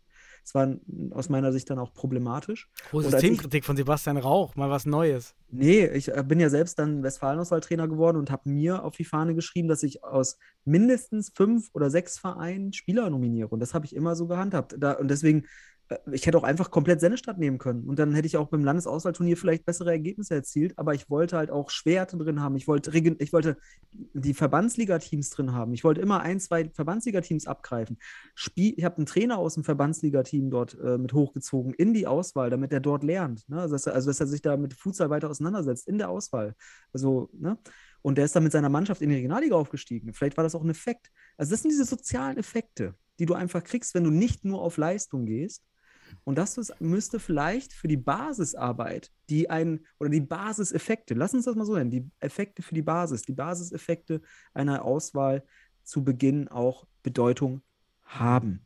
Also von daher eine sehr gute Frage und sollte zur Reflexion, vor allem jetzt bei der, bei der Frauennationalmannschaft, durchaus beigetragen werden. Ich kann mich ja mit Fabian mal darüber unterhalten oder andere, die da, äh, weil ich ja selbst auch da durchaus Zugang zu habe. Ähm, aber ich denke, da sollte man sich Gedanken drüber machen, weil sonst wirkt es tatsächlich wie eine Wiederholung der damaligen Münsteraner. Mhm. Auch so manchmal Oder es hart auch zu der Sache. Also die Spielerinnen, ja, bei, bei denen, die nicht nominiert werden, die respektieren dann die Nationalmannschaft nicht. Ja, weil die sagen, ja. nee, hey, von uns niemand dabei. Ja. Das sind ähm, ja so, das sind dann, das sind dann antisoziale Effekte, dass du einfach ja. auch dann Neid, aber auch Missgunst und Antipathie entwickelst. Und das wollen wir nicht. Wir wollen ja eine Community. Und es mhm. war ja damals schon als Münster äh, und auch die Nationalmannschaft am Anfang, weil da war Paul Schomann, das war ein Wendelin Kemper, das waren alles Westfalen. Und auf einmal hast du so Münsteraner Spieler beim ersten Länderspiel, die waren Platz sieben in der Regionalliga und du hast da eine Handvoll Münsteraner in der, Länder, in der Nationalmannschaft. Das, das ist halt auch nicht mehr meritokratisch korrekt dann am Ende des Tages. Hm. Hier haben wir aber tatsächlich in der Frauennationalmannschaft durchaus meritokratisch leistungsgerechte Nominierung, aber durchaus kritisierbar, weil dann oh, schon vorbei. Ja, mach, mein letzter Satz, dann der Effekt für die Basis vielleicht ausbleibt hm. und der, der, lange, der, der, der Satz ist länger und dann natürlich Erinnerungen wach werden bei einigen aus der Community dass wir schon mal so eine, und jetzt sage ich es zugespitzt, zugespitzt, eine Vetternwirtschaft aus Westfalen hatten in der Nationalmannschaft. Und das sollte sich jetzt, da sollte die Pionierarbeit, die da geleistet wird in Westfalen und in Münster, die sollte sich da jetzt nicht durch so eine Leist reine Leistung, die wird sowieso drin, drin sein, aber vielleicht sollte man da nochmal ein bisschen breiter gefächert. Aber die Frage ist auch, kennen, kennen wir genau die Strukturen. Ne? Und, die, ja, Struktur ist ein guter Punkt, aber ich finde, die Struktur ist ja genau wie damals. Renate Lingo ist Paul Schomann, also jemand vom DFB eingesetzt, ohne Futsalkenntnis. Und Fabian Nehm ist Daniel Gerlach bzw. Wendeli Kemper, die mit Futsalerfahrung das Ganze managen. Das ist mhm. genau gleich gemacht. Wir haben genau ein kleineres, äh, kleineres Feld von Teams. Ähm, ja. ähm, das ist auch interessant, weil das, ich finde deine Perspektive super interessant, weil du von außen da drauf schaust und du siehst einfach diese Parallelen, diese Analogie zu früher. Und das ist ein scharfer Kritikpunkt, den du da bringst, finde ich. Und der ist auch, wenn man das vom Proports aus betrachtet, von der Entwicklung einer Sportart in der Breite, ist diese Kritik durchaus, durchaus berechtigt. Ähm, weil wir sind halt noch nicht dabei, dass wir überall liegen haben und äh, Hm. sagen können, da schlachtet alles ab. Die Kritik steht übrigens nicht im, im, im Widerspruch zum Ökonom, denn im Ökonom geht es um langfristige Wohlstandsmaximierung. Und Wohlstand, wenn wir das nennen als äh, Wohlstand, ist äh, guter Spielbetrieb, mehr Teams, mehr Spielerinnen, ist das der Maximierung, dient der also diese kurzfristige Erfolgsmaximierung der Mannschaft. Mal überspitzt gesagt, die Frauen würden sich jetzt tatsächlich für die Europameisterschaft der Frauen Futsal qualifizieren oder für ähnliche Wettbewerbe. Das hat null Effekt. Es hat null Effekt auf die Partizipation von Frauen im Futsal in Deutschland. Wohingegen eben Ja, diese Sache mit äh, ja, Ja, aber Nationalmannschaft. dann- aber Guck mal, wir kommen jetzt zusammen mit soziologischen, äh, mit, mit ökonomischen Perspektiven und sehen da dann natürlich Effekte und sehen auch äh, durchaus Prognosen und werden dann auch durchaus in unseren Prognosen hier und da bestätigt. Und vielleicht hat man diese Reflexion noch nicht gehabt. Allein, dass ich aufwerfe, guck mal, man kann es nach Meritokratie, nach Leistungsgerechtigkeit machen oder man kann eine Chancengleichheit aufbauen am Anfang und alle erstmal eine Möglichkeit geben, auch damit soziale Effekte entstehen. Und dann äh, mit dieser Perspektive äh, kann man auch eine gewisse Offenheit entwickeln und auch eine, ich sag mal, eine fachliche, professionelle, ähm, ja, wie soll man sagen, Verpflichtung dazu, weil man hier natürlich, natürlich mit einer Auswahl eine Verpflichtung hat, weil das Dach hier gerade vor dem Haus gebaut wird. Das Dach muss dazu führen, dass es nicht regnet und da unten ein Haus hin ge gebaut werden kann. Und das ist dann natürlich der, der Gedanke des Proports, der Chancengleichheit und der sozialen Effekte, die man sich da wünscht für die für den Proport, wie du sagst, oder Chancengleichheit, kannst du auch, ähm, so habe ich das damals gemacht, einfach die Teams anschreiben. Jedes Team soll zum Sichtungslehrgang die drei besten Spielerinnen schicken zum Casting. Man kann direkt sagen, es kann sein, dass die Spielerin schon nach einer halben Stunde gehen kann. Ja, man macht so Wellen, wie eben bei Heidi Klum und Co. Funktioniert, man entdeckt vielleicht unbekannte Spielerinnen und jeder nimmt teil. Jeder ist wenigstens einmal Teil des Sichtungslehrgangs. Ganz wichtig ist auch für dieses Gefühl, Vielleicht ein, das äh, hat gut funktioniert. Ich fand, dass mein, mein System, was ich mir überlegt hatte, war am Ja, Ende wirklich so, dass ich gesagt habe, ja, ich würde es auch, äh, ich habe es dann auch nochmal so gemacht. Äh, war eine gute Sache. Aber Sebastian, ich habe noch einen Anschlusstermin. Ich würde Ja, sagen, dann wir haben jetzt äh, wieder an, eine Stunde 20 geredet, unglaublich. Ähm, Ja. äh, Wir haben mal, wer wir bis haben ja hierhin gehört hat, super. Ja, so. Alles gut. Mr. Mr. Weimar, Sie haben heute ja Ihre ganzen Informationen zu den Spielen und Analysen. Also war schön, also war interessant auf jeden Fall. Also ich habe mich auch gefreut, wenn wir heute wieder zehn Minuten länger gezogen haben. Aber wir schaffen es in Zukunft. Also komm, lass uns das mal so als Ziel nehmen. Mal in Zukunft gehen wir Richtung Stunde und dann ach, ja, Probieren wenn wir so viel passiert. Wenn so viel passiert und so viel interessantes Futsal, da passiert halt auch bleibt. was. Genau. Ich wünsche dir einen schönen Abend, äh, den, den Zuhörern auch. Und du hast wie immer das letzte Wort, wenn ich das erste Wort habe. Hast du das letzte Wort? Ja, ich wünsche allen eine wundervoll, einen wundervollen Wochenausklang, weil ich denke, man hört das hier vor dem Wochenende. Und dann freuen wir uns mal auf die Nationalmannschaft. Und ja, Daniel, dir jetzt einen schönen Abend. Lass es dir gut gehen. Allen anderen eine gute Zeit. Bis bald. Und Ciao. nicht vergessen, liken, liken. Jo.